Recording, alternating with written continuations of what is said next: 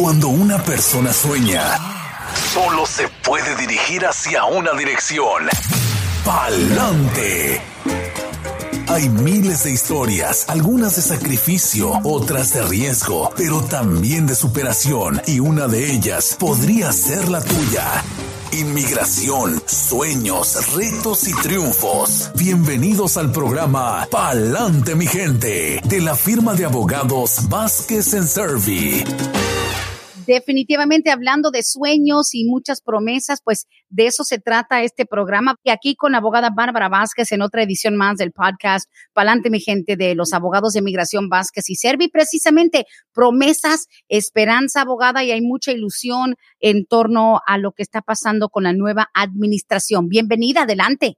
Muchísimas gracias. Bueno, sí, aquí nuevamente con ustedes compartiendo esta hora de nuestra programación de Palante Mi Gente. Como siempre, queremos recordarle que la información que reciben por este medio es de carácter general y no sustituye una consulta formal con un abogado que se especialice en la materia de inmigración. Hoy día sí vamos a hablar un poquito sobre el anuncio la semana pasada conforme a una de las promesas que hizo Biden durante su campaña de pausar deportaciones y traer nuevamente lo que son las políticas para la ejecución de la ley de inmigración. Si recordamos, bajo la administración Obama-Biden, hubo un tiempo que existió las prioridades donde personas que a lo mejor no tenían antecedentes penales severos o antecedentes penales que a lo mejor caían en lo que es un manejo sin licencia, caían al condado, esas personas en realidad eran puestas en libertad bajo las prioridades de Obama. Bueno, nuevamente ahora lo que tenemos es que la semana pasada Biden nuevamente introdujo otra vez lo que es una acción ejecutiva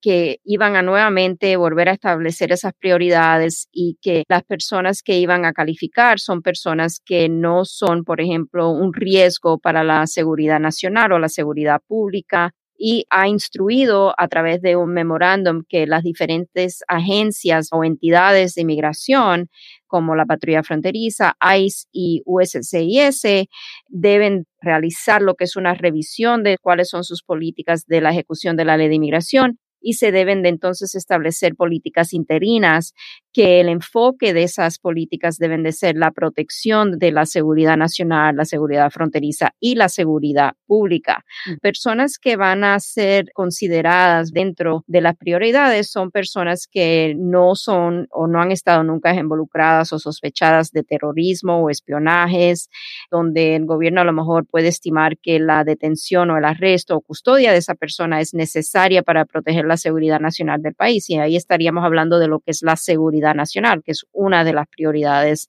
bajo esta administración. Con respecto a la seguridad pública, personas quienes son detenidas en la frontera, tratando de entrar o quienes han tratado de entrar de manera indocumentada en Estados Unidos, comenzando con personas que hacen ese intento o hicieron ese intento después del primero de noviembre del 2020, esas personas entonces van a ser consideradas dentro de esta política como a lo mejor excluidas si no pueden demostrar que estuvieron físicamente presentes en Estados Unidos desde el primero de noviembre del 2020. Ahí estaríamos hablando de que Biden, el enfoque de él no necesariamente es un muro, como fue el enfoque de la administración Trump y también de excluir a personas que vienen a Estados Unidos tal vez pidiendo asilo político. Vamos a ver, yo creo que para este viernes, otra acción ejecutiva de la administración Biden con respecto a todo relacionado al asilo político, lo que está pasando en la frontera, muchas personas que bajo la administración Trump quedaron excluidas de poder entrar a Estados Unidos para pedir el asilo político van a haber revisiones a esa política y tal vez un reverse completo, pero todavía eso estamos viendo. Bajo estas prioridades también personas quienes se encuentran dentro de una cárcel o prisiones federales, estatales o locales, quienes hayan sido puesta o otorgada la libertad después de que este memorando fue emitido y que sean convictas de un delito que la ley de inmigración considera una felonía agravada, entonces ahí el gobierno puede determinar que estas personas son un riesgo para la seguridad pública y nuevamente pueden quedar excluidas de beneficiarse bajo el memorándum de prioridades. Muy importante también conocer que a través de este memorándum de prioridades, que todavía se va a definir porque el secretario interino del Departamento de Seguridad Nacional ha enviado, vamos a decir, un trabajo.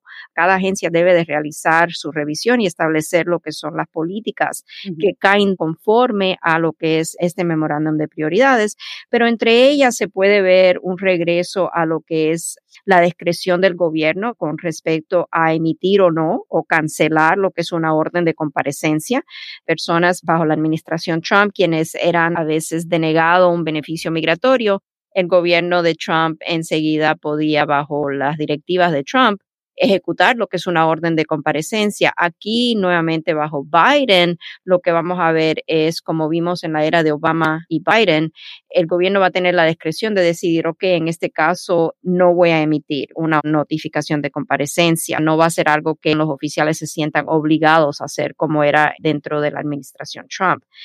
También van a ver quiénes deben ser detenidos o puestos en libertad. Estamos escuchando que muchas personas que estaban detenidos están siendo dado libertad y todo eso viene a raíz de este memorándum.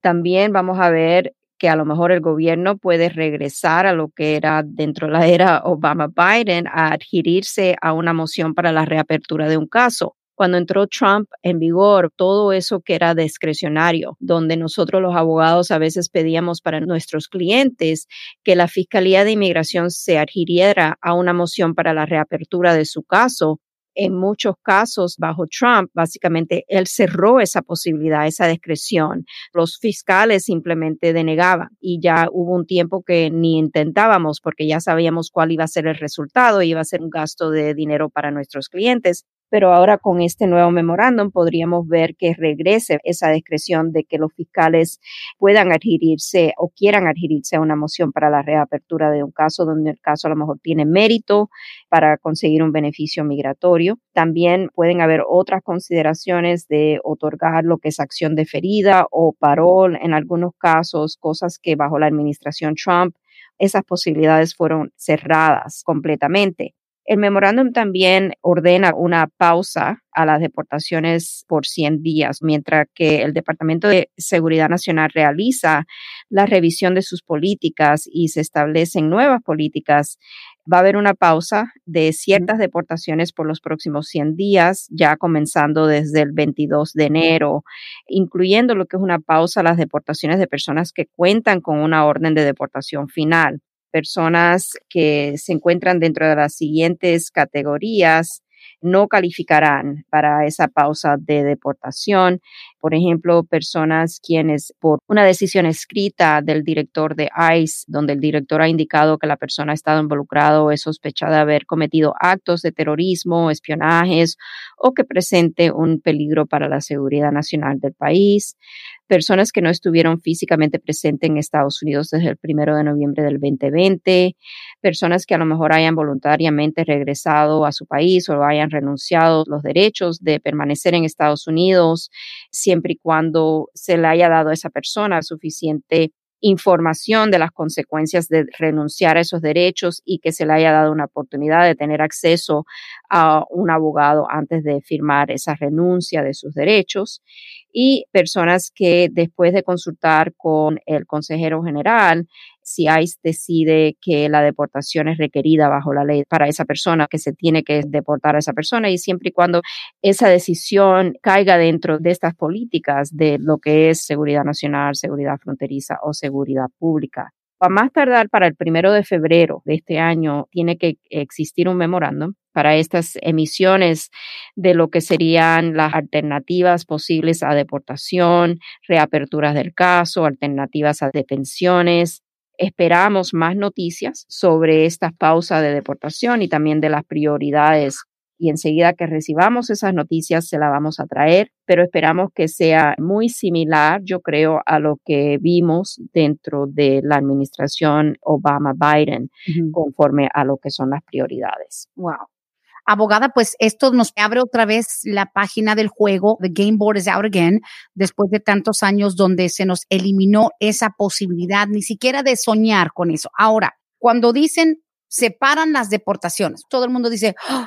wow, porque hay diferentes tipos de deportaciones y yo sé que sería un programa fácilmente de dos horas nada más explicar la diferencia entre un tipo de deportación y otro o las circunstancias. Son miles de factores y escenarios, pero un ejemplo, cuando dicen que están liberando personas, la diferencia que tiene una persona, por ejemplo, que anda libre por la calle, dice, yo sé que tengo una deportación en ausencia por ahí, y la diferencia entre alguien que está detenido, porque a mucha gente le puede dar como un shock, pero espérate, la persona está detenida por algo, tiene deportación, ¿por qué los están liberando de la detención? ¿Y por qué se distingue un tipo contra otro en cuanto a prioridades? Porque si la persona, por ejemplo, no está dentro de ser un riesgo para la seguridad nacional o la seguridad pública, entonces le pueden dar libertad de estar detenido y simplemente yo creo que esto también viene a raíz de lo que está pasando con el COVID-19, que las cárceles o los centros de detenciones son lugares donde hay lo que es la posibilidad mayor de que haya una propagación del virus. Yo creo que lo que vamos a estar viendo es que personas que en realidad no son sujetas a lo mejor a una detención mandatoria, personas que son de bajo riesgo, van a ser puestas en libertad. Tal vez no todas, todo va a ser caso por caso evaluado para ver quiénes deben de ser puestas en libertad y quiénes no. Pero vamos a ver como un alivio a las políticas tan restrictivas que vimos bajo la administración Trump. Con solo que se esté hablando de volver a traer las prioridades de que los oficiales y la Fiscalía de Inmigración van a tener esa discreción nuevamente de decidir a esta persona, ok, fue arrestada por no licencia, pero tiene un historial penal limpio en este país, tiene familia, está bien vinculado aquí en Estados Unidos, esta persona es de baja prioridad, porque Biden yo creo que es una persona que es muy consciente que los recursos que tiene el gobierno estadounidense no son tan amplios como para poder detener a todas personas, como lo vimos los últimos cuatro años, sin que sufra la economía del país. Claro, ya, wow son decisiones que toman con muchos factores en mente, no nada más el hecho de que hay que sacarlos porque algo hicieron para estar detenidos, algo hicieron para estar en proceso de deportación, cuando sabemos la realidad que muchos simplemente manejaron sin licencia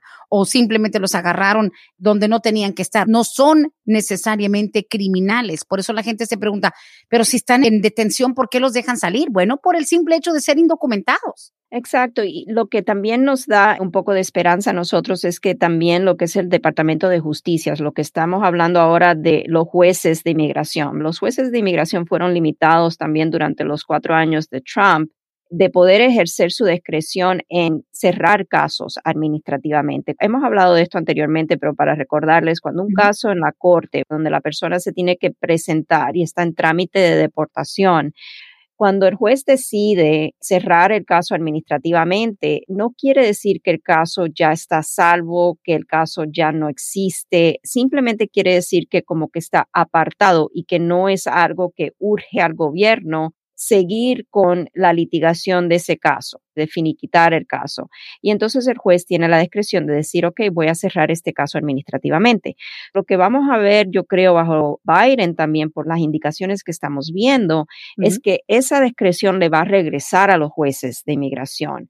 Y en casos donde una persona esté en trámite de deportación, pero sea una persona de bajo riesgo, porque a lo mejor cayó en deportación por una infracción de tránsito y bajo la administración Trump cayó en deportación simplemente porque está indocumentado en Estados Unidos y no hay nada que pone a riesgo la seguridad del país o la seguridad pública.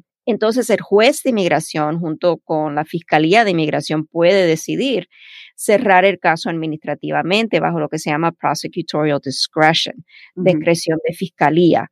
Eso yo creo que va a regresar y eso va a ser algo muy beneficioso porque muchas personas podrían tal vez beneficiarse de eso y si tienen un caso que en realidad están pensando presentar o que ya están por presentar ante el juez de inmigración, pero es un caso que en realidad es débil conforme a que tiene mérito, pero no es un caso que a lo mejor pueda ser ganado. Mm. Entonces esa persona puede considerar pedir el cierre administrativo de su caso. Pensamos que esto va a regresar. Todavía no se anuncia oficialmente, pero yo creo que esa discreción va a regresar.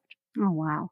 Como quien dice, a veces termina siendo cuestión de que en manos de quién está la decisión. Correcto, están los oficiales de ICE, están los oficiales de USCIS, está la fiscalía en la corte, la fiscalía de ICE y mm. están los jueces de inmigración. Sí, hay mucha variación en los oficiales que pueden ejercer discreción.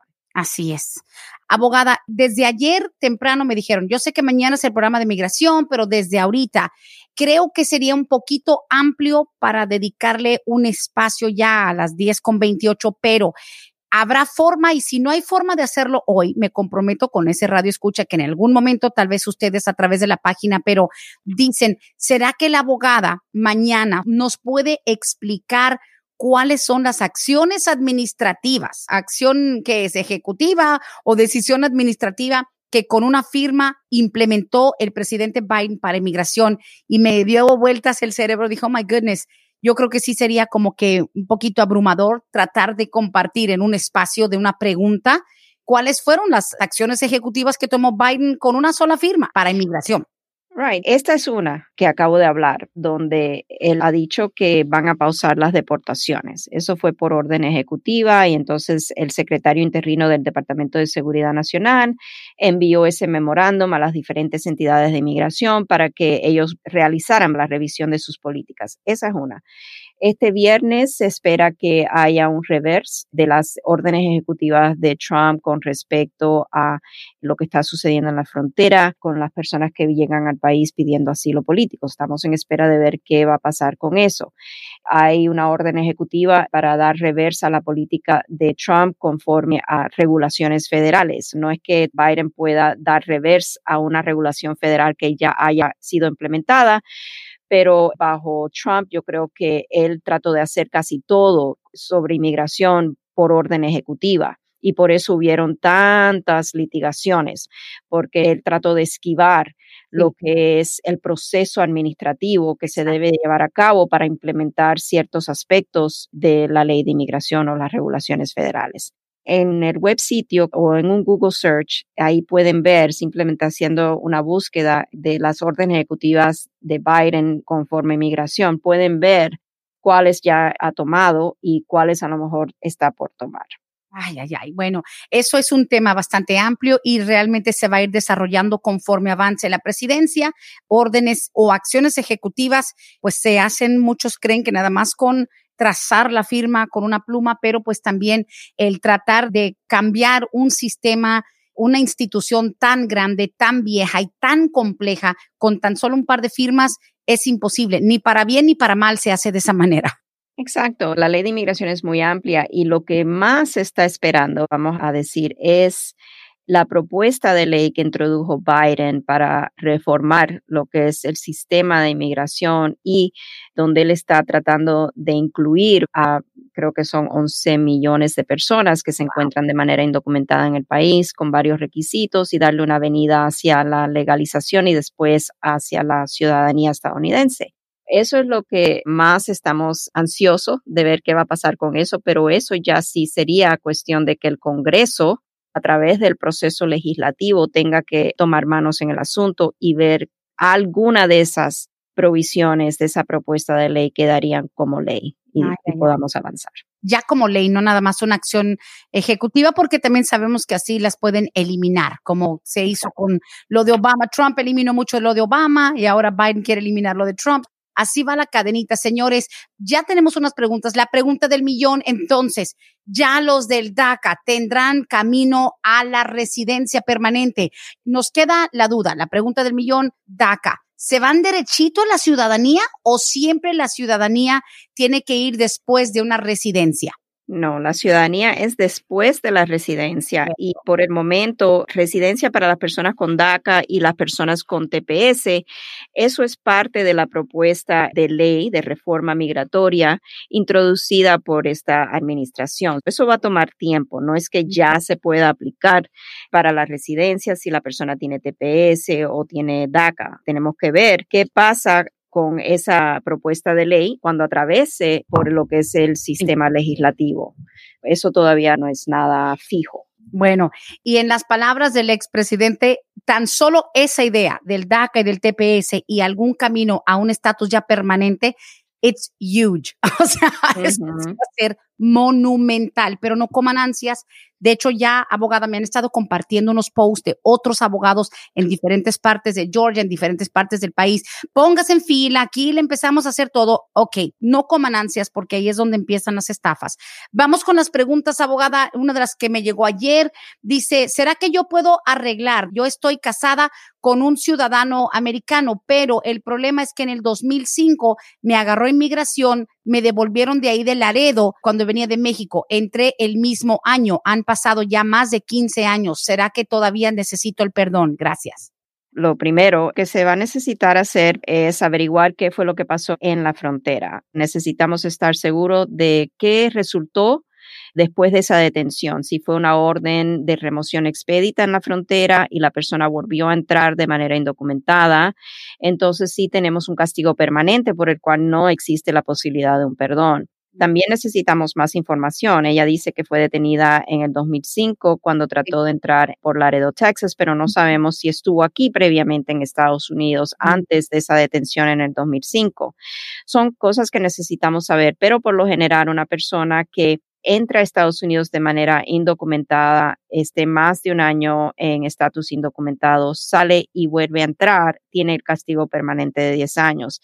Si ella fue regresada voluntariamente en el 2005 y no fue una orden expedita en la frontera, y vuelve a entrar en ese mismo momento o dos días después de manera indocumentada y no ha salido más, ella va a requerir el perdón de presencia indocumentada que se tiene que pedir y posiblemente se pueda pedir dentro de Estados Unidos antes de que tenga que salir a su entrevista para el proceso consular. Hay mucho todavía que averiguar aquí para poder dar un análisis completo del caso.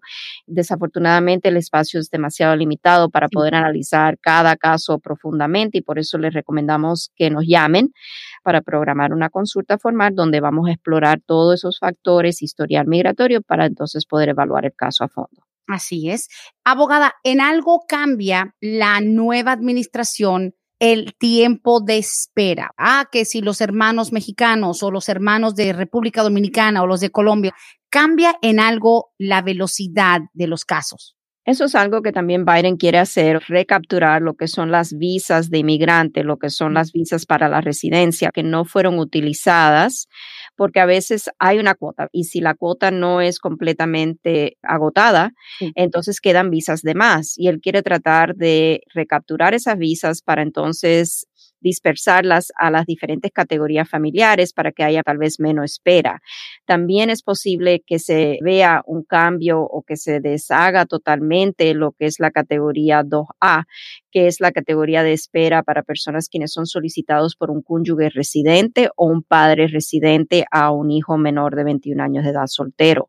Es posible que si se quita esa categoría, entonces las personas que son pedidas por un residente permanente, ya sea cónyuge o padre, sean considerados como si fueran pedidos por un ciudadano estadounidense, no serían sujetos a la lista de espera. Se puede ver ese cambio también, pero eso todavía no tenemos noticias sobre eso. Eso fue algo que se habló dentro de las posibilidades de algo que Biden puede considerar. Wow, ok, buena pregunta. Siguiente dice, buenos días Brenda, para la abogada mañana. Mi hija entró indocumentada cuando era bebé apenas de ocho meses. Ella ahora tiene DACA y está casada con un ciudadano, ¿tiene que ir ella para México otra vez para arreglar o lo puede hacer aquí?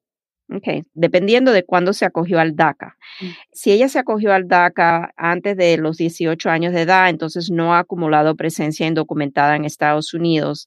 Pero de todas maneras, dado la entrada indocumentada que tuvo, aunque era un bebé de ocho meses, bajo la ley que existe en estos momentos, sí tendría que hacer el proceso consular. Lo que tendríamos que definir es si va a necesitar de un perdón. Por ejemplo, si ella se acogió al DACA después de los 18 años de edad, tenemos que ver cuánto tiempo después y si acumuló presencia indocumentada, cuánto tiempo de presencia indocumentada para definir si va a necesitar ese perdón o no. También tendríamos que ver la posibilidad, no sabemos qué va a pasar con esto, pero si es posible hacer un pedido de advance parole, que es un permiso avanzado para viajar, ella sale, vuelve a entrar. Y si no hay un giro de esta política, entonces a lo mejor se puede hacer el ajuste de estatus acá, pero eso es muy dudoso en estos momentos.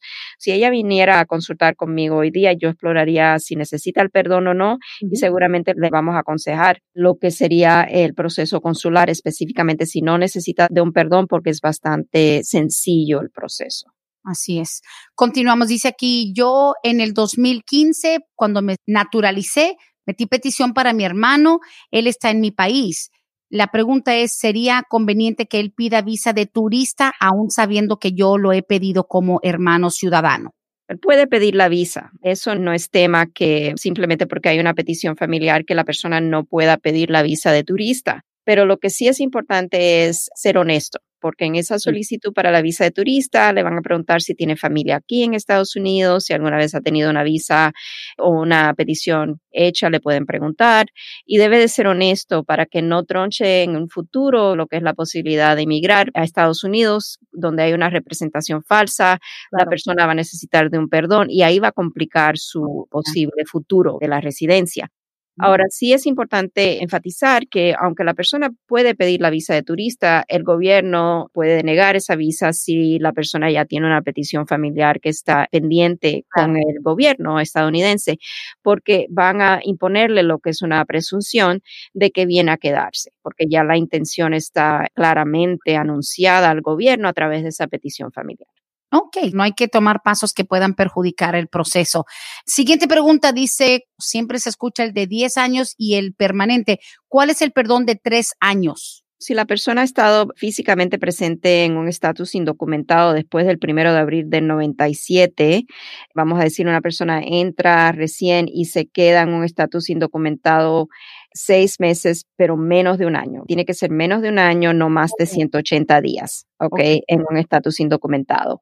Entonces, esa persona al salir del país, vamos a decir que salga la persona a los 170 días. Esa persona entonces no tiene el castigo de tres años porque todavía no cumplió los 180 días de presencia indocumentada. 180 ah. días, pero menos de un año, entonces se desata el castigo de tres años, por oh. el cual entonces la persona necesita solicitar un perdón y el perdón es igual al perdón que se pide para los 10 años.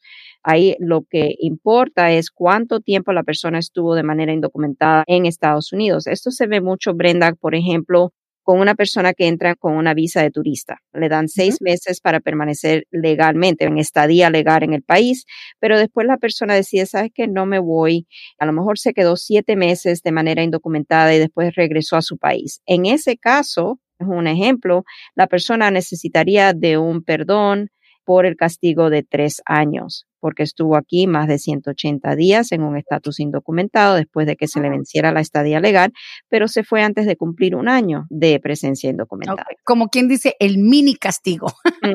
exacto. La versión light. Digo, porque la persona escribió el castigo de tres años, pero luego escribió el perdón de tres años.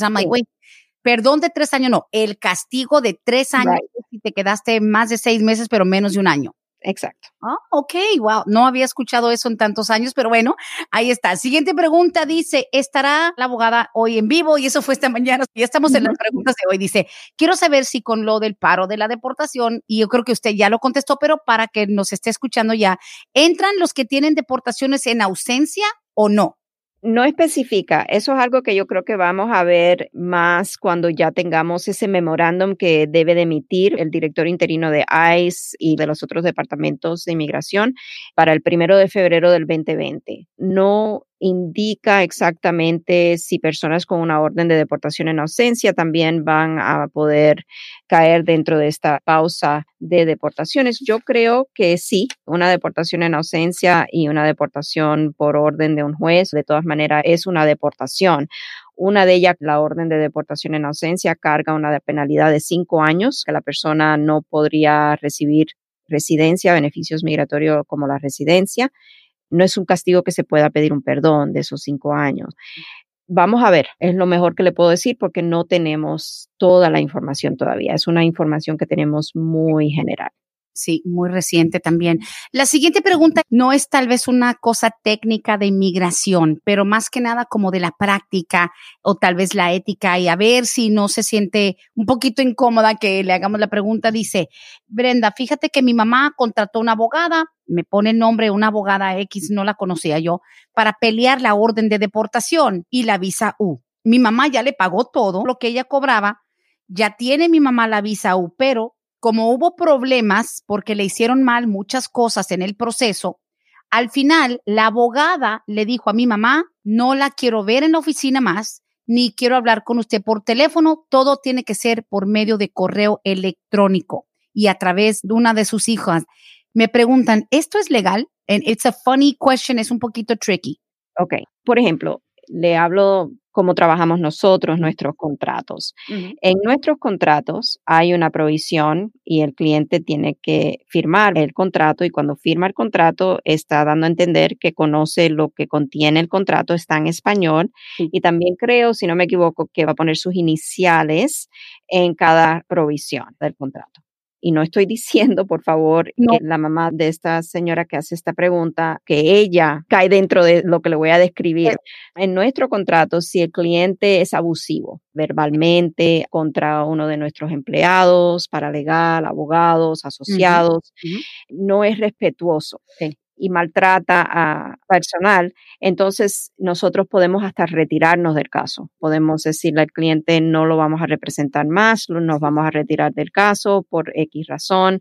Yo desconozco qué ha pasado, cuál es la situación con la oficina de abogados entre la relación del abogado y de esta persona, pero no creo que sea algo ilegal. Depende de lo que esté sucediendo porque aunque la persona a lo mejor pague para los honorarios, estoy hablando de nosotros nuevamente, no estoy hablando de este caso, si nosotros hemos cumplido con el contrato y hemos hecho lo que el contrato dice que vamos a hacer por el caso, entonces no tenemos que continuar la relación con ese cliente si hay problemas. ¿Por qué? Porque hasta bajo la ley, cuando se cae abajo lo que es la confianza entre el cliente y el abogado, entonces el abogado no puede dar la representación total, zealous representation, no sé cómo se dice eso en español, que lo representemos al máximo porque ya existe esa desconfianza. A veces cuando esto sucede es preferible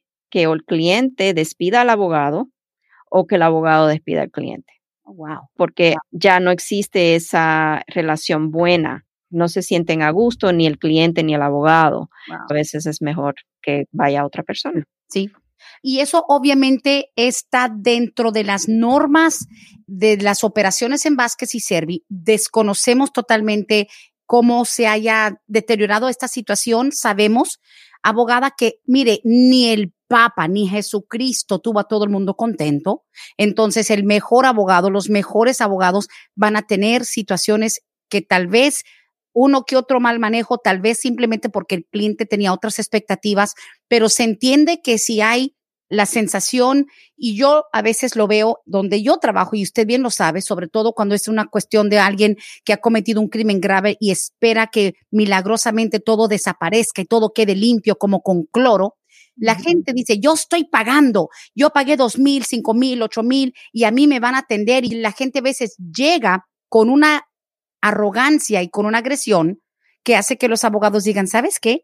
No necesito recibir este trato por parte tuya, por más que no te haya gustado, y entiendo que puede haber una separación. Ahora, por lo menos en este caso, sin saber qué fue lo que pasó, hay una avenida que es el correo electrónico. Sí se me hace como medio gacho que la abogada diga, no quiero ni verla ni hablar con usted, puro email, pero quién sabe cuáles son los detalles. Exacto. Y yo creo que no sé, nuevamente, pero creo que en esta situación a lo mejor no le es conveniente al cliente continuar con esa representación, tampoco a la abogada. Y por esa razón debe de existir una cláusula en el contrato donde si se cae la relación, la confianza y va mal, sí, sí, sí. la relación entre cliente y abogado se deben de separar básicamente, y el cliente siempre es libre de poder ir a otro abogado. Mm, tiene sentido, claro. Ahora duele a veces lo que es la inversión económica, pero bueno, cada quien le pone precio a su tranquilidad. Es como dice mucha gente, dice, yo no peleo con meseras ni en restaurante porque ellos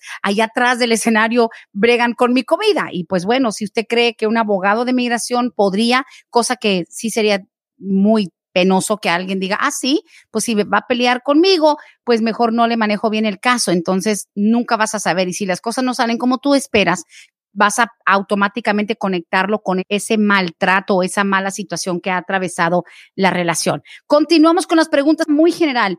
¿Habrá novedad con las visas para contratos o contratados temporales? Sí, no hay todavía, pero yo creo que va a haber algo bajo la administración Biden para trabajadores que quieran entrar con la visa H2A, H2B, pero eso nuevamente no sé, no tengo información todavía para poder ofrecerle. Sí, definitivamente. Seguimos. Dice, buenos días. Hace cuatro años yo me separé y estoy en un proceso de visa U.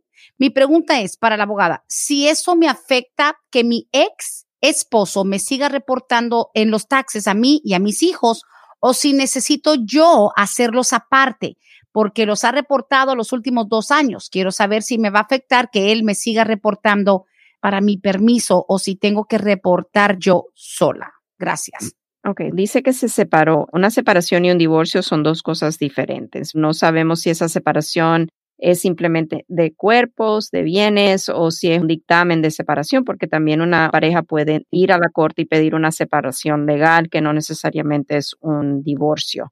Esto es algo que en realidad debe de consultar porque está pidiendo información sobre los impuestos. Y si algo le va a afectar, podría ser en la materia de impuestos que trata con el IRS. Mm. Y perdón, me hace el update, dice, sí, ya estamos divorciados. Oh, ok, si están divorciados, no hay razón por la cual el ex esposo la tenga que poner a ella en las declaraciones de impuestos. Ella debe de hacer sus propias declaraciones de impuestos, totalmente independiente al ex esposo. Eso es algo que definitivamente hay algo no está bien. El hecho de que el esposo reclame a lo mejor a los hijos como dependientes, eso estaría bien.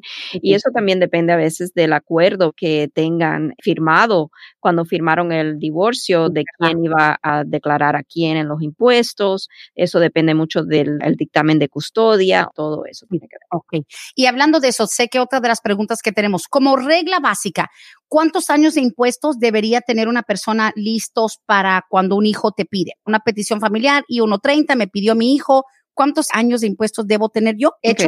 No sería el beneficiario necesariamente que tiene que tener las declaraciones de impuestos hechas, sino sería el patrocinador. Si el hijo es quien la está pidiendo, el gobierno va a querer ver que ese hijo como patrocinador tiene suficiente ingreso para que el padre no sea considerado una carga pública para los Estados Unidos. Esto varía, Brenda, por ejemplo, en casos donde a lo mejor el padre haya estado trabajando bajo TPS con un social bueno o si entró hace mucho tiempo y tiene un social válido, entonces podría ser que tendríamos un reporte del Social Security Administration donde dice que el padre tiene o ha cumplido con las 40 horas calificativas y a lo mejor no es necesario el patrocinio económico del hijo. Ok, listo. Siguiente pregunta, dice, mi esposo tiene orden de deportación y en dos semanas tiene su audiencia con el juez. Yo soy ciudadana naturalizada, ya hicimos la petición, ya fue aprobada. En la audiencia le pedirá la salida voluntaria para cerrar el caso y seguir con el procedimiento de la petición así lo entiendo yo. ¿Nos beneficiará este cambio de gobierno? Porque se supone que están pausadas las deportaciones por 100 días, porque en este momento mi esposo está con su permiso C10. Ahí algo no está bien. La pregunta dice que tiene orden de deportación. Seguramente no tiene una orden de deportación, lo que tiene es una audiencia con el juez de inmigración donde a lo mejor le van a dictaminar deportación. A lo mejor es un caso donde a él se le cerró administrativamente el caso y se volvió a pedir reagendar el caso y ahora está nuevamente con el juez de inmigración, pero no debe tener una orden de deportación si ya está nuevamente frente al juez, especialmente con un permiso de trabajo bajo la C10. La pregunta en ese aspecto no está muy clara. Es posible que a lo mejor, dependiendo de lo que acuerde la fiscalía con esta noticia de que las pausas de las deportaciones por los próximos 100 días, que ya comenzaron el 22 de enero del 2021, que a lo mejor puedan volver a pedir el cierre administrativo del caso si es que se pidió en la primera instancia, pero también tiene que acordar lo siguiente, a lo mejor no es beneficioso para esta persona seguir dándole de largo a su caso si es elegible a lo que sería el proceso consular para recibir eventualmente su residencia. Eso es algo que tiene que hablar con el abogado que le esté llevando su caso para ver qué es lo que el abogado le va a aconsejar. Listo. Dice, pregunta, mi hermana cayó a la cárcel en el 2018 por no licencia. De ahí la llevaron a la cárcel de inmigración. Se pagó la multa de 11 mil dólares y salió. Ella no ha sido llamada para comparecer ante un juez y tiene buen récord en el país. ¿Será que se puede hacer algo para que se quede aquí? Muy amplia la pregunta. Tenemos que explorar el historial migratorio, si tiene una base para poder legalizar su estatus, ya sea a través de un ajuste de estatus o un proceso consular, o si ha sido víctima de un crimen de violencia. Muchas cosas que tendremos que averiguar y eso se tendría que hacer a través de una consulta formal. Así es. Y finalizando the lightning round, los últimos minutos del programa, dice, tengo DACA, ¿todavía se puede salir para México a visitar a un familiar que está enfermo? Solo sin ayuda, aún más por esta pandemia y poder volver a entrar sin problemas. Ok, sin problemas va a depender del historial migratorio de esta persona. Si tiene antecedentes penales, también tendríamos que ver para poder aconsejarle correctamente. El advance parole para las personas con DACA se puede pedir, pero tiene que la persona demostrar que efectivamente tiene necesidad humanitaria de viajar. Aquí la persona indica que tiene un familiar enfermo, necesitaría poder documentar eso para que sea considerado para el advance parole y aún con eso, abogada, eso no se tarda un par de semanas, se tarda mucho, ¿verdad? Puede demorarse como seis, cuatro meses en ser adjudicado, si no va a ser inmediato. Ya, y por más emergencia que haya, el proceso así simplemente se está tardando por naturaleza. Deja ver otra pregunta. Dice aquí, a mí me pidió mi hermano ciudadano en noviembre del 99 somos dominicanos. Esto en algo puede ir acelerando con el nuevo presidente.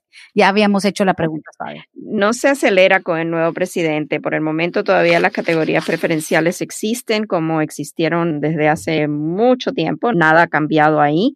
En estos momentos la categoría F4, que es la categoría de un hermano ciudadano pidiendo a su hermano, va para el país de República Dominicana, van el 15 de octubre del 2006. Ya pasaron esa fecha y se les pasó. A lo mejor no han estado al tanto de su caso. Es necesario ver qué está pasando con el caso y asesorarse de que el caso no haya sido cerrado y deshecho por el Centro Nacional de Visas por no actuar.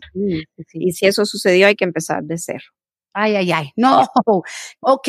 Bueno, y vamos a continuar. Última pregunta. Todo lo que venga después de esta pregunta, se los prometo, ya las estoy organizando para el próximo show. Voy a hacer un resumen. Una persona que fue deportada por una felonía hace 20 años a México. Esa persona ya lleva 20 años allá en México por esa felonía. Sabemos que hay un proceso de cambio en cuanto a modificación. La parte del proceso criminal ya más o menos se los expliqué pero suponiendo que se pueda arreglar o modificar esa felonía, muy difícil cambiar una felonía después de tantos años, pero después de esa parte de una modificación de sentencia, etcétera, en la cuestión migratoria, ¿habrá algo que le permita algún perdón para una persona que lleva 20 años fuera de aquí, está en México desde hace 20 años deportado por una felonía? Ahí tendríamos que empezar desde cero, saber mm. cuál fue la felonía, qué fue lo que sucedió, bajo qué estatuto fue convicto la persona y ver si la persona podría a lo mejor, como acabas de decir, Brenda, tener una modificación de esa sentencia si es que es necesario para entonces determinar si puede la persona o no tener esperanzas de volver a Estados Unidos como residente permanente. También va a tener que tener esa relación calificativa estas cuestiones así, donde hay delitos y deportaciones por un delito como una felonía, requiere una indagación completa, requiere un estudio a fondo de lo que son los documentos del dictamen, donde lo hallaron culpable, el castigo que le pusieron, el pedido de los expedientes a inmigración para ver qué fue lo que sucedió conforme a la orden de deportación. Esto es algo que no se puede contestar. No, de manera sencilla no. Y lo que siempre hemos hecho énfasis en el programa abogada y con esto cerramos, de que por favor la gente no puede pensar que porque pasaron 8 años, 10 años, 20 años, 30 años, las cosas se enfrían, se borran, que el gobierno dice, ah, it's okay, hace 20 años de eso. No hay un tiempo en donde te digan, no, te perdonamos, es agua under the bridge. No es así. Hay que tomar en cuenta que el proceso puede ser incluso mucho más tardado, más complicado de lo que sería una petición, un esposo, un hijo, pero por favor, el tiempo realmente difícilmente borra algo. El hecho de que hayan estado 10, 20 años fuera del país no significa que se te va a perdonar absolutamente todo mágicamente. Exactamente. Esto requiere un estudio completo para ver si la persona a lo mejor califica a un perdón 212H para un delito cometido. Tenemos que ver también qué delito. Eso es muy importante. Depende de muchas cosas. Abogada, como siempre, intenso, increíblemente informativo el show de hoy, como todos. Muchísimas gracias, Brenda, y como siempre los espero para el próximo martes aquí en Palante, mi gente. Muchas gracias. Gracias a usted. Hasta aquí hemos llegado hoy, pero siempre vamos Palante, mi gente, con Vázquez en Servi. Hasta la próxima.